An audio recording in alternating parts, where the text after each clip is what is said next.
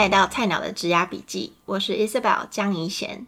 我想打造一座职场跟学校之间的桥梁，让还在学校的你可以提早知道业界在找怎样的人才，或者是进到职场之后有什么样的潜规则是学校没有教的。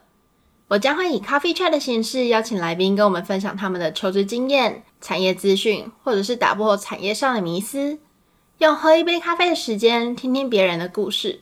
或许会跟你的有点像哦。嘿我可以跟你约个 coffee chat 吗？可以啊。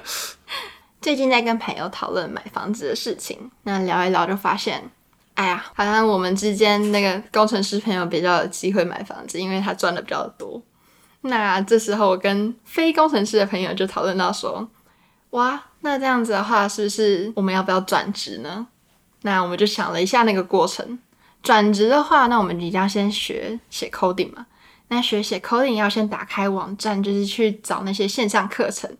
好像人家说到什么 bootcamp 嘛，然后或者是去读个什么硕士啊，然后刷学历，这些都是一个办法。但是我最近刚好听到身边有一个朋友，他不但没有 CS 的学历，然后也没有上 bootcamp，他就完全靠在家自学，就进了大公司当工程师诶。那我们来听听看他的故事好了。我们欢迎 Liam 啊，大家好，呃，非常开心可以来到这个节目，为大家分享一些呃我从零转码的内容。那 Leon，你可以跟我们分享一下你之前是做什么的吗？呃，就是在研究生毕业之后，我做了两年的 international sales，然后做一些国际贸易的东西，然后从去年开始准备转码找工作，然后。今年年初找到一个自己心仪的工作，所以还是蛮幸运的。哇，所以你是现在就是开始做跟写 coding 有关的工程师工作吗？是这样子的，就是写 coding 写 coding 有关的工程师工作。是。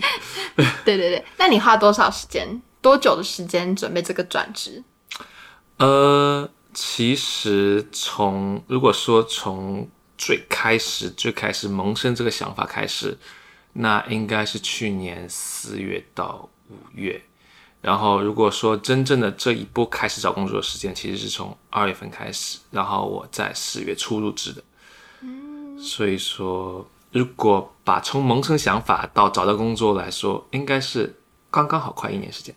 哇，这样很快，你从 sales 然后转到工程师，那你以以前有就是任何跟 coding 相关的背景吗？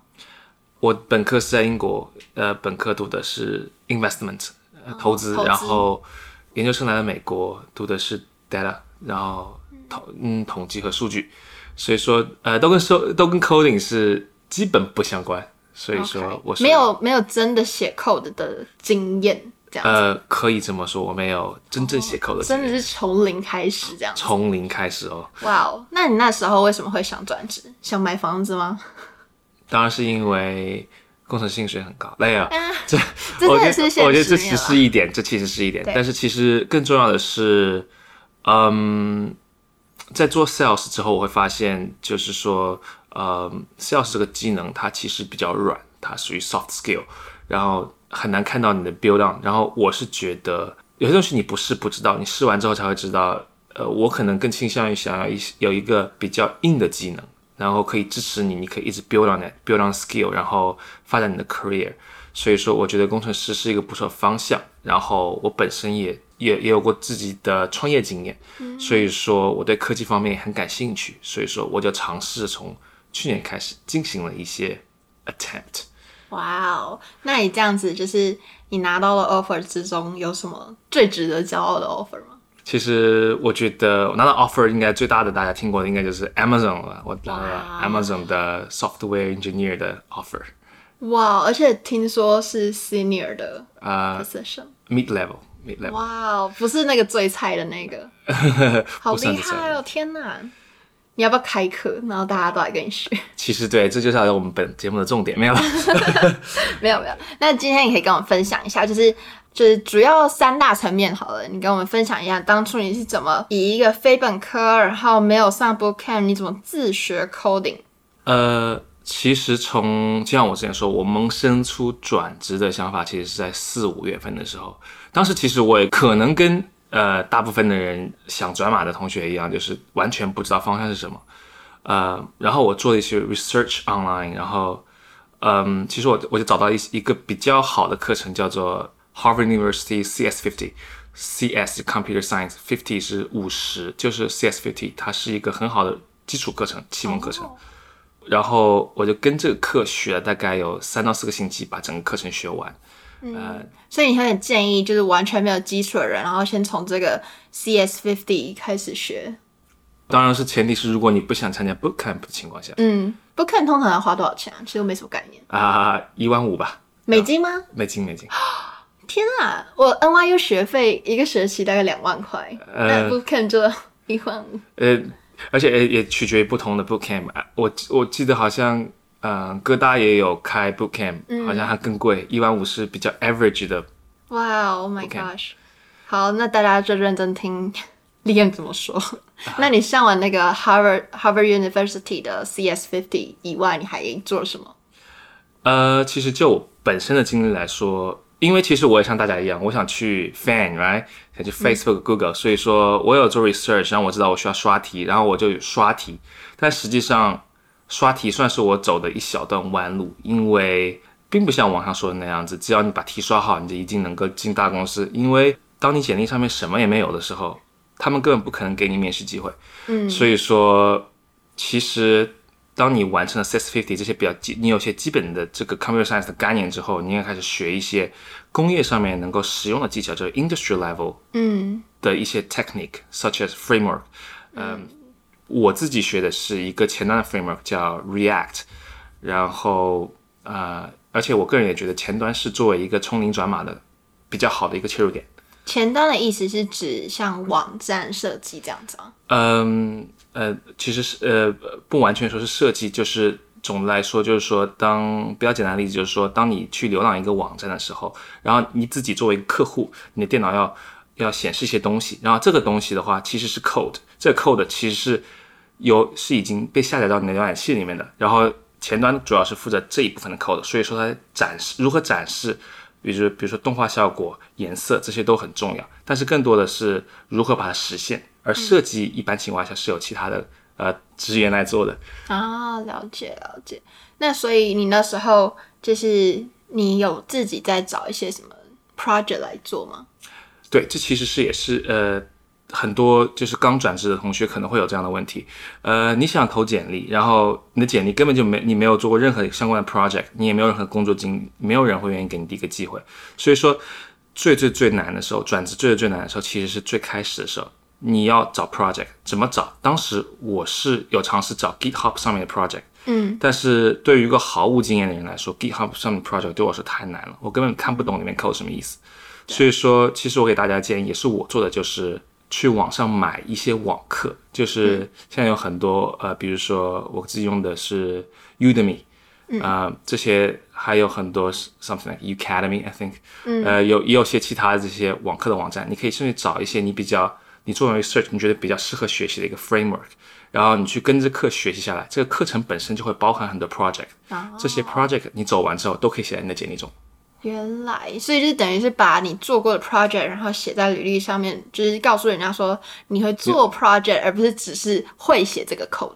学术和和 industry 和这个 production 其实是有是有差别的。嗯，然后有很多你学术也许的东西并不能用在工作中，而很多情况下你做的 project 是更接近于工作需要你完成的那些呃那些实现那些 feature function 的。所以说这就是为什么 project 那么重要。了解。这让我想到我之前，其实我自己在面试，因为我是做 marketing 的嘛，然后我可能就知道说，哦，我可能要考什么样的证照，但是其实我发现面试的时候，他并不在意你到底有多少个证照，而是在意说你会用这个证照去做什么样的，嗯，他可能就会给你一个情境题吧，跟你说，哦，就是公司给你一个这样的任务，那你会选择用什么样的技能去完成？比起你只是拿证照去跟人家说，哦，你看我会 A B C D E 哦。那他其实更希望的是，你告诉我，你用你在什么情况会用 A 跟 C，而不用 B 跟 D 这样子去运用。那你觉得，就是像你刚刚说到啊，就是如果你没有经验的话，可能大公司比较不会给你经验。那你会建议说，如果我们要转职，我们没有 coding 背景的话，就是找工作的时候，我们要从小公司开始吗？还是有什么 tips 可以跟我们分享吗？呃，当然了，这个其实我当时也有过做实习生和或者是说做 unpaid 这个阶段，嗯，因为嗯最开始的时候，OK。我我我做 research，然后然后网上大家 you know 都吹得很吹得很响嘛，然后就是 engineer CS 专业实习生都是八十美金一个小时，OK，嗯，我觉得 yeah it might be true，但是其实当你真正找起来的时候，当你没有经验的时候，你是很难做到八十美金一小时实习生的。对，所以说呃最开始的时候我是有 ego 的，我是不愿意去做那些 unpaid intern、嗯、something like that，但是当你没有选择的时候，我是觉得。我觉得你应该放低身段，然后从，尤其是当你是转码的时候，嗯，从 unpaid 开始，可以从当你有一定 project 之后，经验之后，然后你就可以尝试炒一些 unpaid intern，先从呃你能拿到的开始，然后再慢慢的 build on skill。也也有一个方法，我也就是说，也许你也可以深挖自己的简历，你过去之前做过哪些工作，也许是跟呃这个开发相关的，你可以深挖一下，然后呃进行美化一下在简历上面。然后灌水的意思，灌呃美化的意思，美化其实是一个意思了。然后就是说，因为没有人的简历是 hundred percent solid，嗯，就是肯定是大家都会有想自己最好，把自己最好的一面展示出来。你也可以把你之前做过的那些跟 coding 相关的，用最好的方式展示出来。我觉得这其实是最快的方法。其次就是如果你真的没有这个经验，做完你自己的 project 之后，找一个 unpaid intern，start slow，因为实战经验。绝对是跟你做 project 不一样的。那你那时候就是你刚刚有说嘛，你就是要放低身段。那想必一定是碰壁了一段时间，你才有那个领悟嘛。你可以跟我分享一下，那时候你在投履历的时候，你就是遇到怎么投都没人理你，那时候你要怎么去调试自己的心情呢？呃，首先我觉得在最大的层面上，你要对自己有自信。然后你要足够的想要，足够的渴望，这是非常重要的，可以支持你不断一次又一次的面对失败。嗯，当然了，我有个我有很多例子，我有被大公司拒绝过。其实我呃，虽然说我最后一轮成功是在二月份的时候，但是其实我真正投简历的时候，最早的一波可能在。七八月份以前就有投最早的一波简历，当然是都全都是石沉大海了。当时的简历简直现在看起来简直是一团糟。嗯，不过当时我已经觉得非常完美了，我觉得当 我写的很好。不过，因为人就是在不断进步嘛。然后当时失败之后呢，我会给自己放假，我会就是耍废，嗯，然后大概耍废两到三周，一什么什么工作也就是 OK，我我有工作，所以会做工作嘛，但是我不会做任何跟 coding 相关的事情，我开始打游戏。然后，但是 however。What important is，并不是说你你要去耍废，而是你耍废之后要回来，就是在你两三个星期之后，当你心态，当你从那个低迷中走出来之后，当你发现啊这个事情没有那么简单之后，你说 OK，嗯，我现在应该比我之前更接近我的目标了，我想再试一次，然后一一次又一次，我大概这样子，呃，批量的被拒加批量的失败，大概有三到四次时间的整年内，然后直到最后二月份这一次成功，嗯。所以你，你那时候你有跟我分享一个 steps，就什么盲目的自信到盲目的不自信。哦、对，呃，就是我觉得就是呃，这是一个我也是从外面听来的理论了，就是说一般人做一件事情的时候，首先是从盲目的自信开始，你会觉得啊这个事情啊我做些稍微做些 research，虽然我不是很懂，但我觉得。我觉得我已经很懂，我觉得我可以做到。就像我最开始，我刚在四月份、五月份开始转码的时候，我我读了很多 blog，一亩三分地，我读了很多东西。大家说 OK，你去立刻刷题，刷两百道题，Facebook 随便进，something like that。然后 I bought it，我觉得 OK，of course 啊，我觉得我也很 capable，我也很努力，我可以。然后我就是我的目标是三个月进 Facebook，所以说五月份开始，八月份应该就可以了。然后发现根本就不是那么回事，根本就 Facebook 根本不可能给你。是不是三个月进？对，根本不可能给你机会，你什么也没有，他凭什么给你进？然后你什么都不知道。我当时花三个月时间刷了大概有两百题左右吧，然后，但是根本没有展示机会。嗯，然后，然后这是第一个阶段，就是盲目的自信。然后，当你受到打，然后你发现 Facebook 不但不要你，还有小公司也不要你，然后中型公司也不要你，没有公司要你的时候，大部分人就进入盲目的不自信阶段。就开始觉得啊，OK，这个东西原来是这么难的，嗯，我我也不一定搞得定。在这个阶段，其实是大部分人失败的阶段，很多大部分人在这个阶段就放弃了。比如说，大家可能毕业完之后啊，我找不到工作，然后我就回国吧。一等，最开始可能大家都很有信心啊、哦，我 NYU 毕业，我肯定也找到工作，给我两个月时间，Come on。开玩笑，我 NYU 毕业，谁不要我？Six figure easily。然后，然后两个月之后发现，嗯，什么就是拿不到什么工作，拿到工作也就是两千块钱或者三千块钱一个月，然后就接受不了现实。嗯，这个时候大家开始怀疑，这是第二个阶段，可能就回有可能就回国了。嗯，但是有那部分坚持下来的人，对，就说 OK，那我只拿到两千三千，为什么？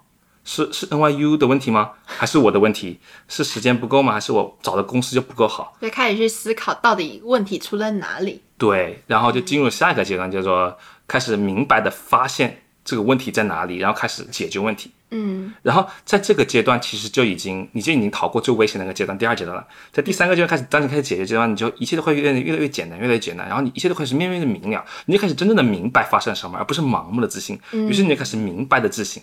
然后下一步就是成功了，嗯，大概就是一般人都会经历的过程。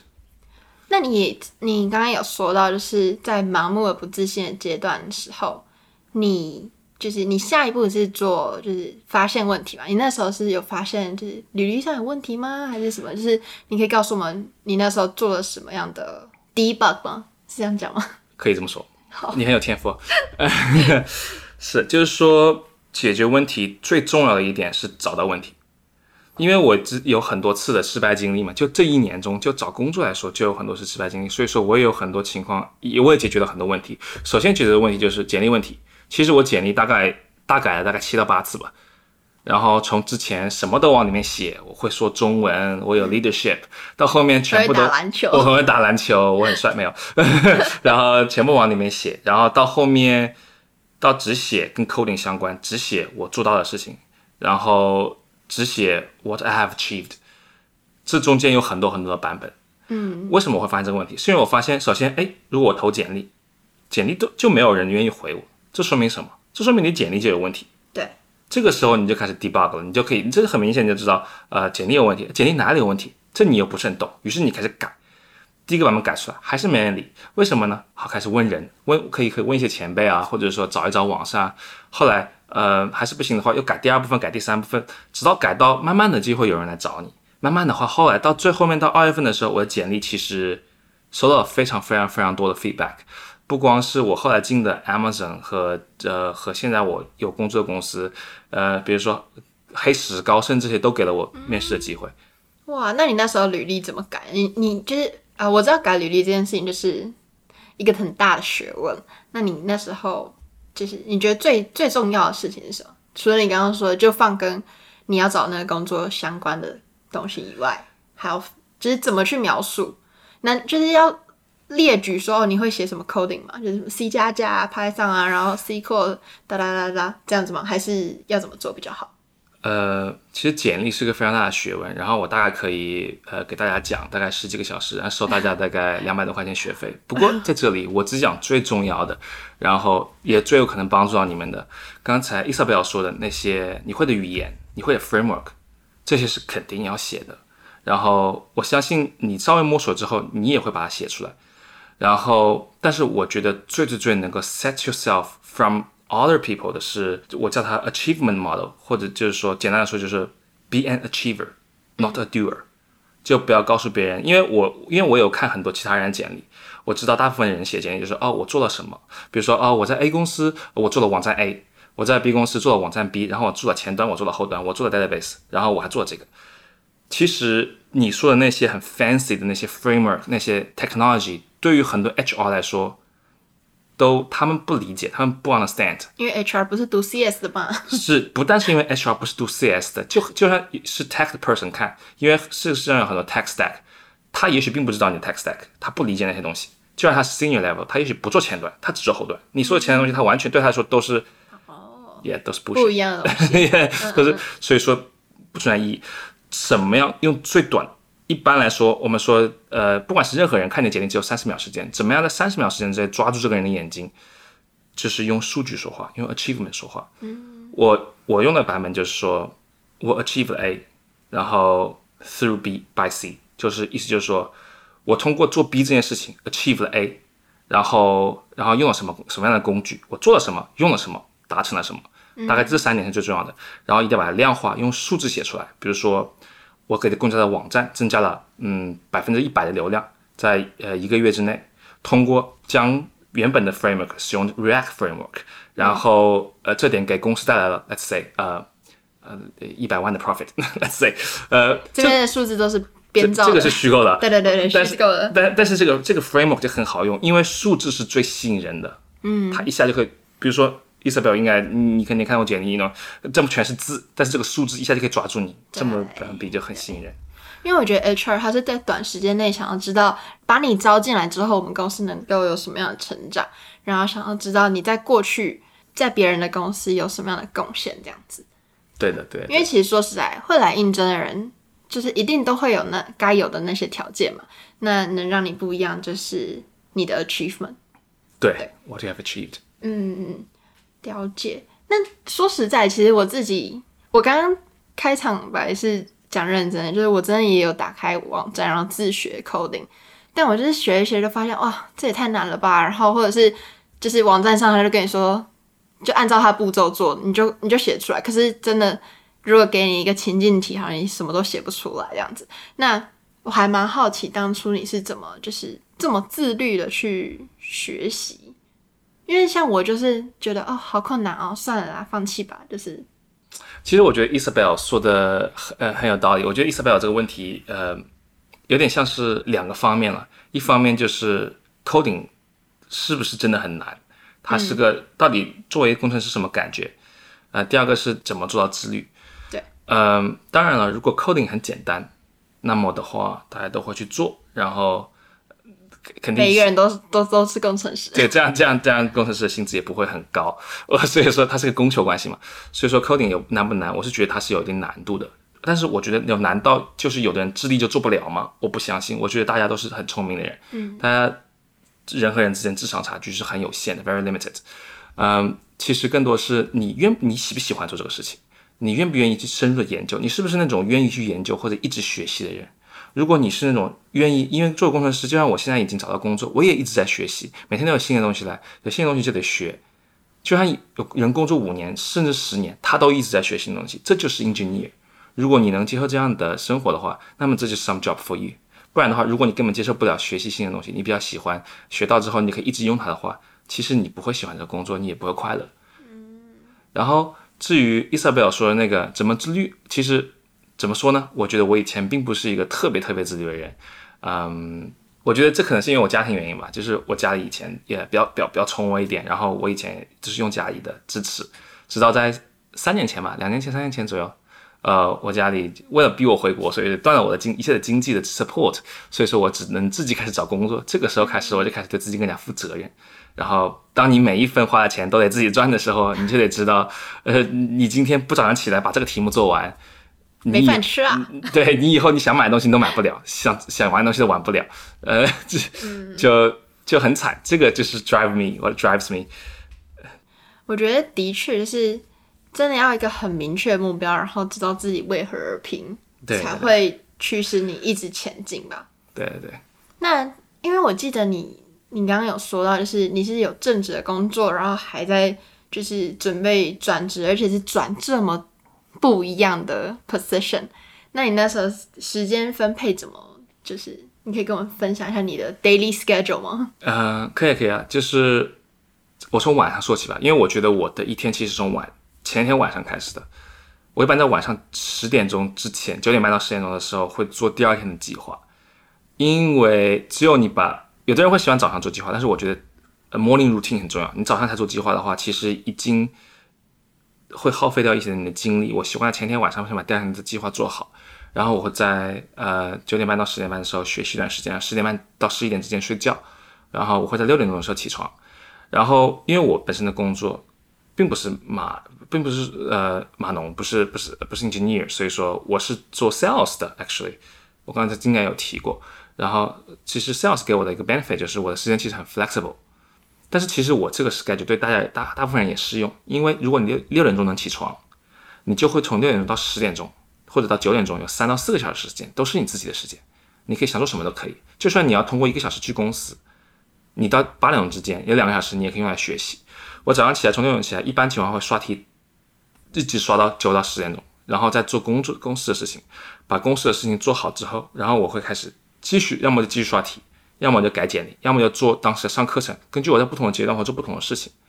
但是有一点我做到的是，就是说我将我除了正式工作之外，其他百分之八十以上的业余时间，除了睡觉，全部用在了找工作上面。嗯，然后我基本上是没有任何 social 的，我不会跟大家出去玩、吃饭什么的。嗯，周末也很少出去玩，尤其是在偶尔会有放松，因为我觉得劳逸结放松一下是很重要的。对。但是特别是在我找工作的那个面试阶段，我基本上是没有出过门的。嗯，而且还加上你已经就是你的 sales 的工作已经算还比较有弹性的。对对对对对。对。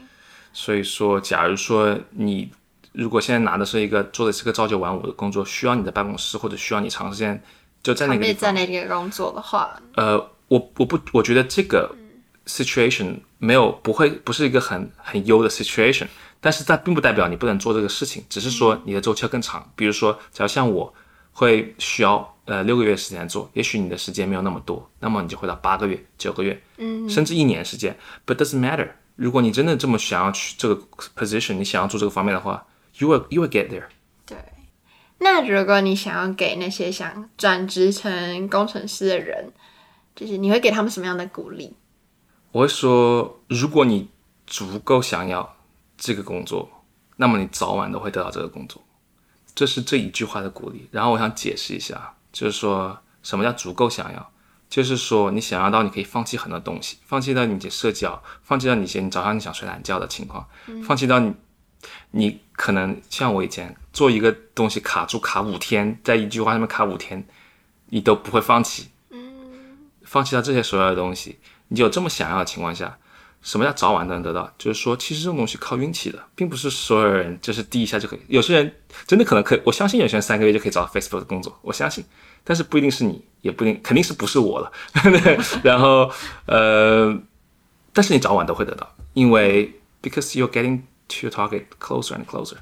嗯，就即便你是在碰壁，你也一直在，就是你只要不放弃，然后一直努力，你一直就是你会更靠近你的目标。对啊，其实我觉得我我我很 lucky，就是我在这一年之中，我真的失败了很多很多次。而且我也耍废了很多很多个星期，嗯，但是我每次都会回来，而且我从来没有说过我，我从来没有想过我会做不到这件事情，我我没有说过我不会做到这个事情，我一直觉得我会做到，我只是觉得，啊，这次又这次又没做到，好烦呀，啊，然后就开始耍废，然后耍两个星期之后，但是我终会回来，我觉得只要你们会回来，就一定可以做到。嗯，那如果就是听众他们想要联络你的话。你愿意给我们你的联络方式吗？呃、可以啊，嗯、呃，当然是很欢迎的。好，那我到时候再把你的资讯放在下方资讯栏。那如果今天这样子的分享有激励你开始行动，想要换一份工作、换一个环境的话，Go for it。那如果你跟我一样，可能目标还没有那么明确，还想要再好好思考一下自己真正想要什么的话，没关系，我们就只是把时间拉长了一点了嘛。好，希望你喜欢今天的分享。那欢迎你到 Apple Podcast 帮我按五颗星，留个评论。那我们就谢谢 Leon 的分享啦，谢谢大家，拜拜。谢谢大家，拜拜。